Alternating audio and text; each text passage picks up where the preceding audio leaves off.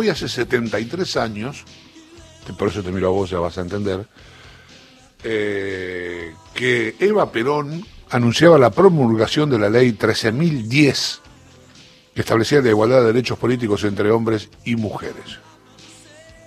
A partir de esa, de esa, de esa ley, las mujeres pudieron votar y pudieron ser elegidas como representantes del pueblo, con lo cual hoy es el Día de los Derechos Políticos de la Mujer.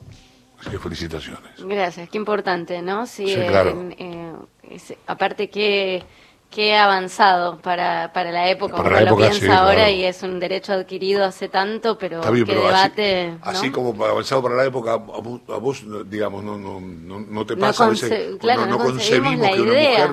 ¿Por qué no va a votar una mujer? Hoy, después te voy a contar, se estrena una película que no concibía en el 1800 y algo el, voto de todos. Ah, no, no mujeres. todos los hombres. no tan lejos. Claro, digamos, esta idea de, ¿no? De, los que tienen plata pueden votar.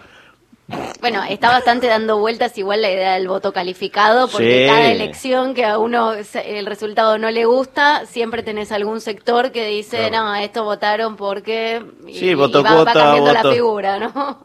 Sí, claro. Este, así que bueno, es un día, es un día realmente muy importante.